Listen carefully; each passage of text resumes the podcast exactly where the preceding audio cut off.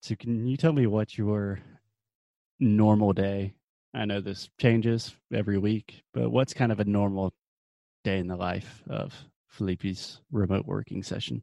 Okay, so when we're not quarantining, is that a verb? Like how do I say? Or in quarantine? Yeah, I would probably say in quarantine. Okay. Quarantining. Yeah, sure. so basically I try first I try to go to bed early.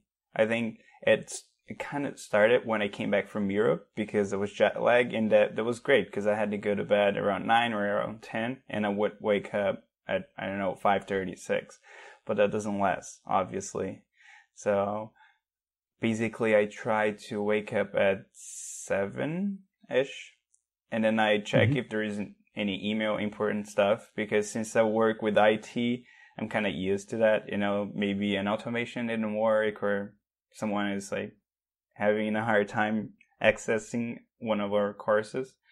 And then So wake up, check if there are any fires you need to put out. Uh, is that first thing? Is that from your bed? Uh, no, no, no. Because I've been trying to leave my phone out of reach. So I have to Yeah. Yeah. And I have this it's like I don't even know how it's called, but it's an alarm, but it's analog, you know. No, it's not as smart. we would call that an alarm clock. Yeah. yeah, back in the day, for the kids listening at home, people in the old times used to have alarm clocks that did not have phones attached to them. yeah, and I got it as a gift, and I was like, okay, this is fun. I'll probably never use it, but it's become one of the best things I have. And okay, so I check emails, but like for five minutes because we're a small team, so. And then I have coffee um, for like 20 minutes maybe. Normally only yeah. coffee, right? Because I don't know, I'm not hungry when I wake up. And then I come back to the Me computer, either. work for a little bit, and in the morning I try to do my creative work. I don't know if it's that Okay, so this is tricky because I don't know if it works or if I've been reading too many books that tell me to do that. But it seems like it's been working because as the day goes by. Uh, I I would say as the day goes on. Okay, as the day goes on, I have like in the afternoon, for example, I feel like doing more. I wouldn't say easy work, but things you could do while listening to a podcast, for example. You know. Yeah. And in the like morning, low energy. Yeah. Tasks. Yeah. And in the morning, I try to do more focused work. Yeah, I am on the same page. Just to interject really quick because I love this topic. Um, I also don't know if it's because I've read so many things suggesting this or if I actually have like a surplus of energy in the morning. But the idea of like deep work, creative work, I normally have like three to four hours of good work in the morning. So I think it's a real thing. If not, I don't care. It's working for me right now. Yeah. And I was listening to this book. I forgot its name now. I think no, it's like it was actually a podcast talking about the eight hours workload, and like nobody can really explain why we stopped there. So it used to be more back in the days, I think in the 18th century, and now it's eight hours. But like nobody can actually tell if we can produce eight hours per day. So I agree with you. Like four to six hours for me, if I'm doing very like focused work or things that I really have to pay attention to, that's the maximum I can go. Yeah. I think four hours of like heavy knowledge work, yeah. like if I'm creating courses or teaching classes or I don't know, designing something new, I would probably say four to five hours before I just start feeling stupid and being stupid. Yeah. Yeah, and it doesn't work like that every day for me. So I normally have I don't do that anymore, but I had tags for low energy and high energy on my tasks. So if it's a bad day, because I, I don't know, because I had wine or because I don't know, um, I didn't sleep well, I would just do low energy tasks so that wouldn't stress me out, but I could do more, you know, but low energy tasks. And that's how I, I try to manage this flexibility. Yeah. So, Felipe, let me ask you you are very productive. I know this as your boss, but I think most people will know just from listening to you. Like you manage your task according to energy. you know, that's is this something you have learned like to organize your life and your systems and your task? Or is it something that you've just cultivated through working in different organizations or something you've really had to try hard with? Because most people, that's really hard to be productive and disciplined by yourself. How do you do it? Well, I think it started in college. I wouldn't accept to fail because I didn't work. So that was the only thing I had to do in my life and I had to do well.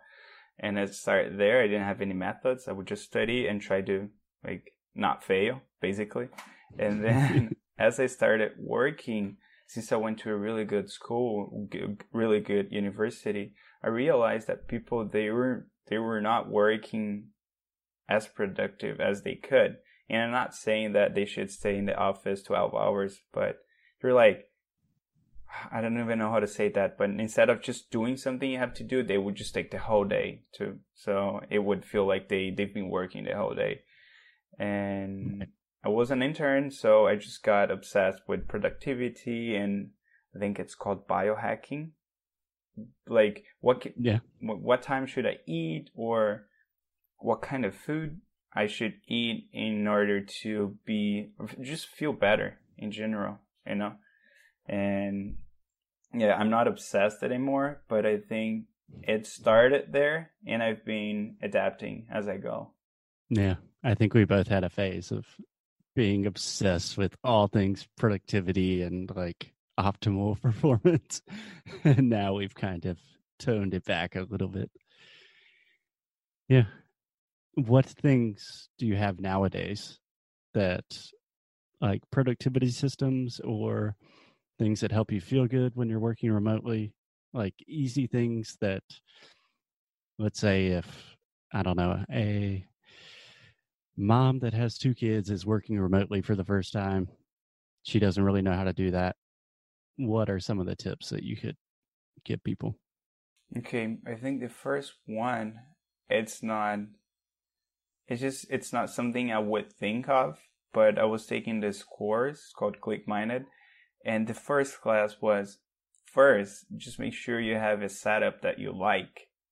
And so many people take it for granted, you know, because well, when you go to work, work it feels like work. You know, you have to go there and you have to work. But if you're at home and you're just using like a very slow computer or you were you are in a room that you don't really like, you don't feel good, it's gonna affect your work. So this is one of the things you have to feel good about the place you're working. Either like you got a new monitor or you have a keyboard or you like to type in. I know it sounds silly, but like in two, three days, maybe in a week working at home, you're gonna feel the difference, you know? Yeah, for sure. I would add having maybe a comfortable seat. Yeah that's important. And if possible, I love to have a little bit of natural light so you can see the outdoors yeah. every once in a while. Cool. What else? Uh, I would try to track everything you you're trying to work on. So basically, let's say you're doing I know data analysis, and then you move to video editing, and then you move to answering calls. I would just try to track that because since you're at home, um, what I realized that when you are at work, like in office, it's hard to track because you you're normally doing like a thousand things at the same time. But when you're at home, I think it's easier to actually manage. Like I'm just gonna do four things today, like four categories, and then yeah. try to track that. And then you see like some days you feel like, what have I done? I think you told me that. It's like sometimes I'm learning, you know, I'm not doing anything. I'm just learning a new skill. I'm trying to set up a new automation. It's like, what have I done? And then I look, oh, okay, so I spent four hours learning. And even though I, I, I didn't create a product, a final product, the next day I'll probably won't have to spend time doing the same thing. Yeah. I have a lot of thoughts about that. But first, do you have a specific program or method that you use to track your time? Yeah, I have this app. It's called Toggl. I think that's how you pronounce it. Toggl? Yes, that's Toggl, T O G G L. Yep. Correct. Dot com, which I saw is offering a 30 day free trial during quarantine. So we can include that in the show notes. You can do that, Felipe. Yeah. but if you just type in time tracker, you get to see there are a lot of different tools and they do the same thing basically. Yeah. I would recommend setting up all of your like screen time monitors and screen trackers on your phone your computer. I know iPhones do this automatically now, just so you can see what you are spending time on. That's a great way to start, just to benchmark your time. Another thing you said, Felipe, is like sometimes you don't know what you're doing. Like, oh, maybe now I'm just learning. I think that's one of the biggest challenges or realizations for remote workers is redefining your concept of work. Yeah. Because in the office, when you're at the office, you're working, even if you're not being productive. But when you're working from home, there's a lot more space, there's a lot more gray area. So I think just being flexible with what work is, what work means to you, how do you define it? That's an important thing to consider and think about. Yeah. Cool. Um, all right, Felipe, I think we could talk about remote work all day. Do you have any last words, recommendations, questions for me? Questions for anyone that you want to ask about working remotely? Actually, I've, I've been thinking like when we're in the future, like one, two, five years from now, we're going to look back and I'm really excited to see how remote work is being how how do I say that? I'm really excited to see like in 5 years how we're going to look at remote work. Yeah. No, like in 5 years is working remotely just the normal thing to do or is it still like kind of a weird thing? Who knows? What do you think?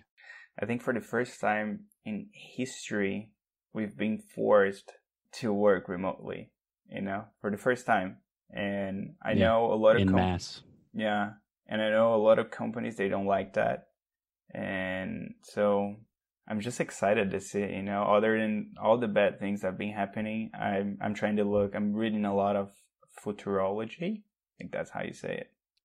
Mm-hmm. Future, future Future, futurology. Okay, future. Yeah. Uh, that's a hard word. All ologies are really hard. Things about the future. exactly, precisely. And it's just exciting to see like what they expect, even though we're dealing with something very serious. It's for me, it's just exciting to see that some people they they're privileged enough to think and to project how we're going to be living in, I don't know, five or 10 years. Yeah, it's fascinating. I think you are a little bit more optimistic than me. I think this mandatory remote work experience is going to probably fail or at least be a bit more complicated than most people are imagining. But I still think we are trending in the right direction and the remote workers will conquer the world eventually. Yeah, and I'm not I don't really know a lot about economy other than the basics. So I feel like I should be I should be more worried than I am right now. So I'm trying to see the silver lining. I don't know how to say that. The bright side. Silver linings. silver linings. Silver linings. Yes, I was going to mention that word. So, silver linings is an expression that we use that essentially means just to see the good parts or the optimistic aspects of a bad situation. So, in this case, there's a global pandemic. Everyone is terrified, and we are all quarantined in our houses.